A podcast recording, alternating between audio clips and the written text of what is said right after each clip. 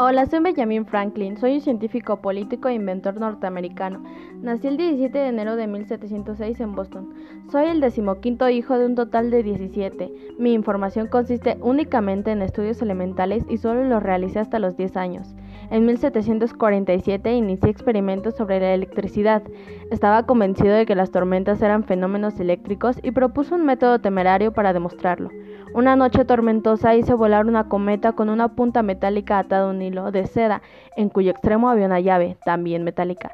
Sostuve la cometa con otro hilo de seda. Cuando se concentraron las nubes de tormenta y el hilo empezó a dar muestras de carga eléctrica porque las fibras se repelían unas a otras, puse el nudillo cerca de la llave y saltaron chispas. Además, conseguí cargar un recipiente de vidrio diseñado para almacenar cargas eléctricas.